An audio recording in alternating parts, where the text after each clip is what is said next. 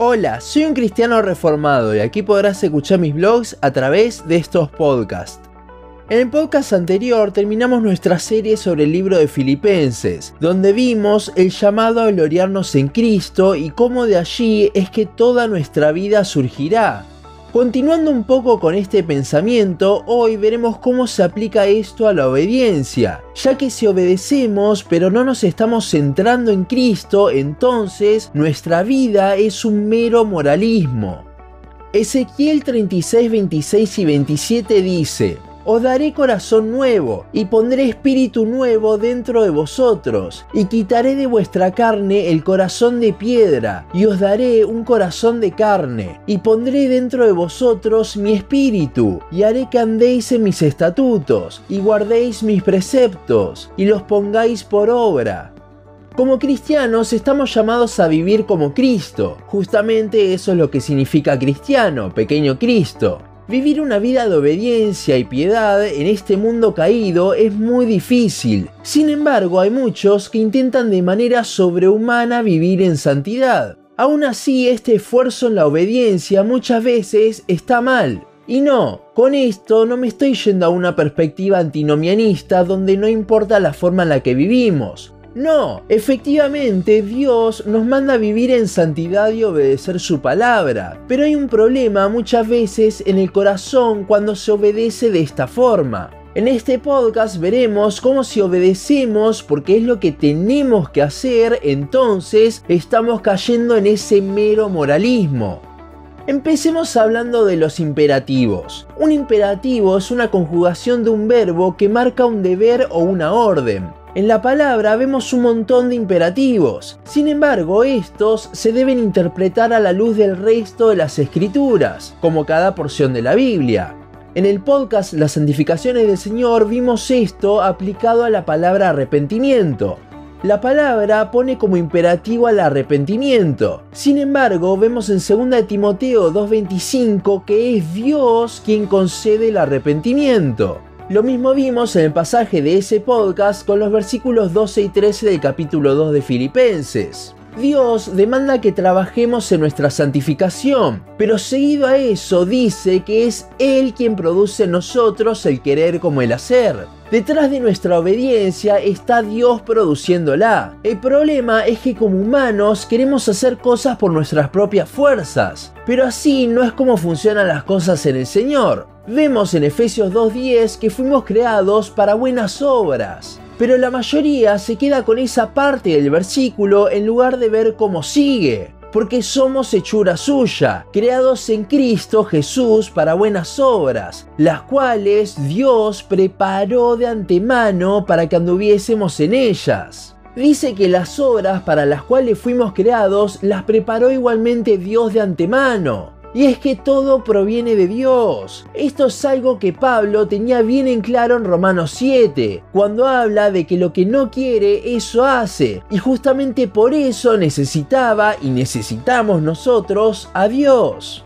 Entonces, los imperativos en la Biblia, si bien somos llamados a obedecerlos, esa obediencia se origina en Dios y no en nosotros.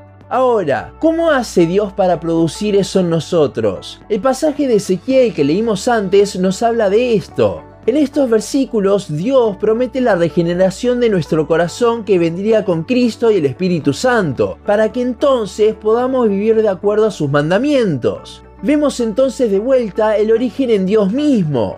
Jeremías 31:33 también habla de que Él escribiría su ley en nuestros corazones. Y de esto es de lo que habla también Ezequiel en el capítulo 36. Centrándonos un poco más en el tema del moralismo, aquí es cuando nace la diferencia principal. Mientras el moralismo obedece los mandamientos de Dios porque es lo que está bien, porque es lo que tenemos que hacer, la obediencia de la cual nos habla Dios viene del corazón, de un corazón regenerado. Esto lo vemos desde la salvación. Recordemos la doctrina de la gracia resistible. Esta doctrina, junto con la depravación total, habla de que somos malos en esencia, pero el Señor nos regenera haciendo imposible que no querramos estar con Él. Cuando el Espíritu nos regenera, no queremos hacer otra cosa más que arrepentirnos de nuestros pecados y seguirlo a Él.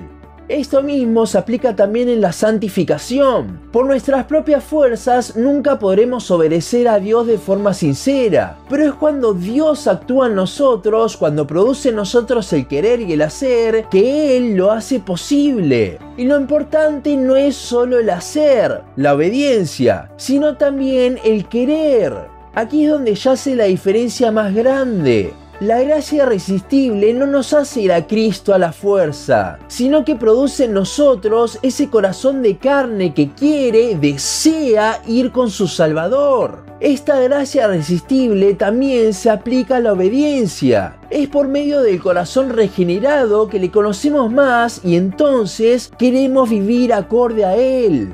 Mientras el moralismo obedece por deber, el verdadero cristianismo lo hace por querer querer que es producido por Cristo nuestro corazón regenerado.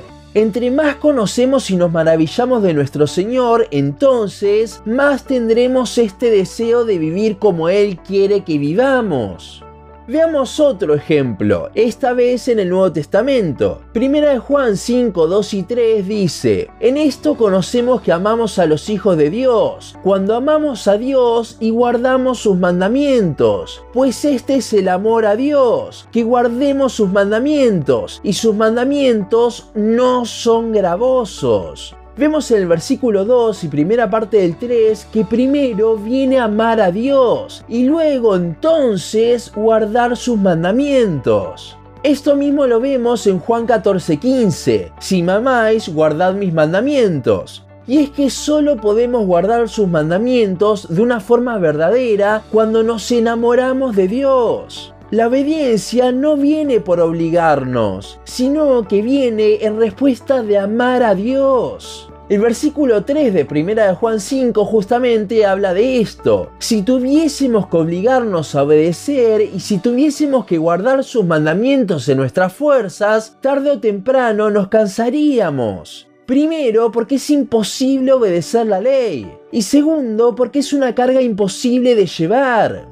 Cristo vivió por nosotros la vida que nunca podríamos vivir, perfecto ante la ley. Y ahora nosotros muchas veces nos queremos cargar con esa mochila de la ley tan pesada. No, sus mandamientos no son gravosos. Si obedecemos desde el corazón por su gracia, entonces sus mandamientos no serán una carga por el hecho de que querremos vivir así. La gracia irresistible de nuevo. Mientras más nos enamoramos de Él, más querremos ser como Él y en consecuencia más gozosos viviremos según sus estatutos. Justo el día que estoy escribiendo este podcast vi la portada del libro Siervos para su Gloria de Miguel Núñez y abajo del título me llamó la atención la bajada que tenía diciendo antes de hacer tienes que ser.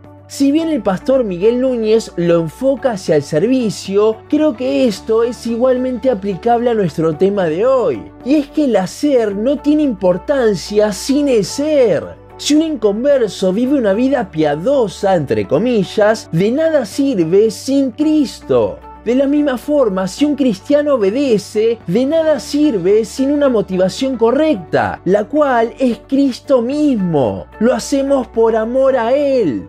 Hay una canción de Hilson llamada Hard Like Heaven o Con el cielo en español, la cual en la primera estrofa en inglés, en español no lo tradujeron de forma muy literal, dice, si buscaras la perfección, moriría intentando alcanzarla, pero este corazón quebrantado es todo lo que quieres. Creo que esta parte de esta canción refleja muy bien los dos puntos que estamos analizando. Mientras el moralista intenta llegar a esa perfección en sus fuerzas, lo que Dios determinó para nosotros es un corazón sensible a su palabra, un corazón que reconozca que no puede y se entregue a Dios, que si bien es intencional, está totalmente enamorado y rendido a Dios, reconoce su debilidad y ve la grandeza de Cristo.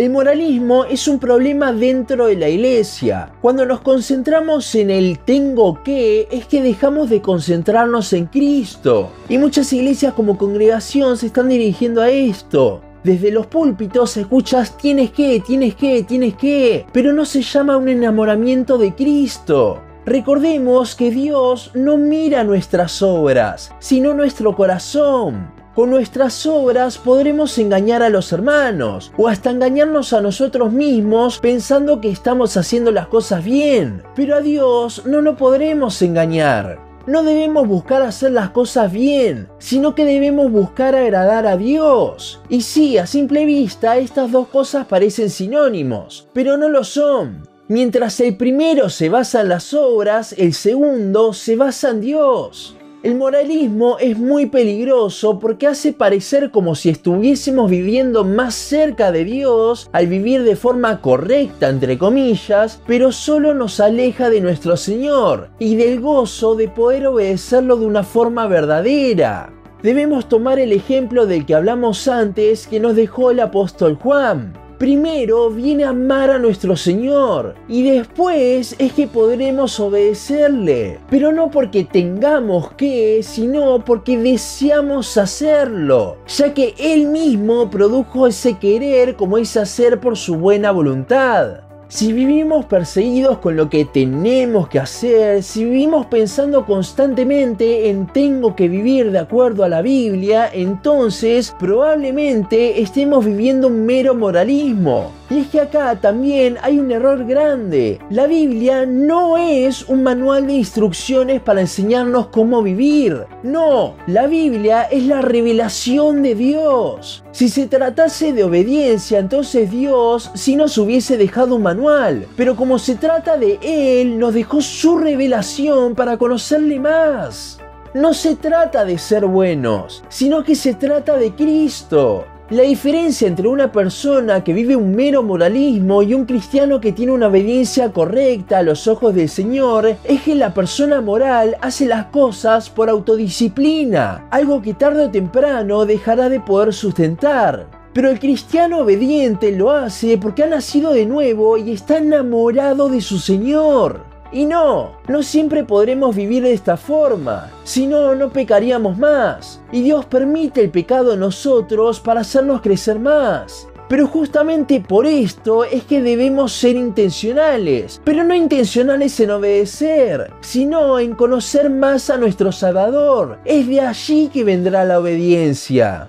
Recuerda, entre más le conocemos, más le podremos amar y mayor deseo tendremos de vivir como Él. Deja de intentar ser santo en tus fuerzas y conoce más de tu Señor, el cual producirá en vos el querer como el hacer, el cual nos hará cada vez más santos. Es por Él que viene la obediencia, no sale de nosotros. Concéntrate en Cristo, en enamorarte más de Él. Es por medio de esto que podremos ser obedientes de corazón, como nos prometió el Señor en Ezequiel.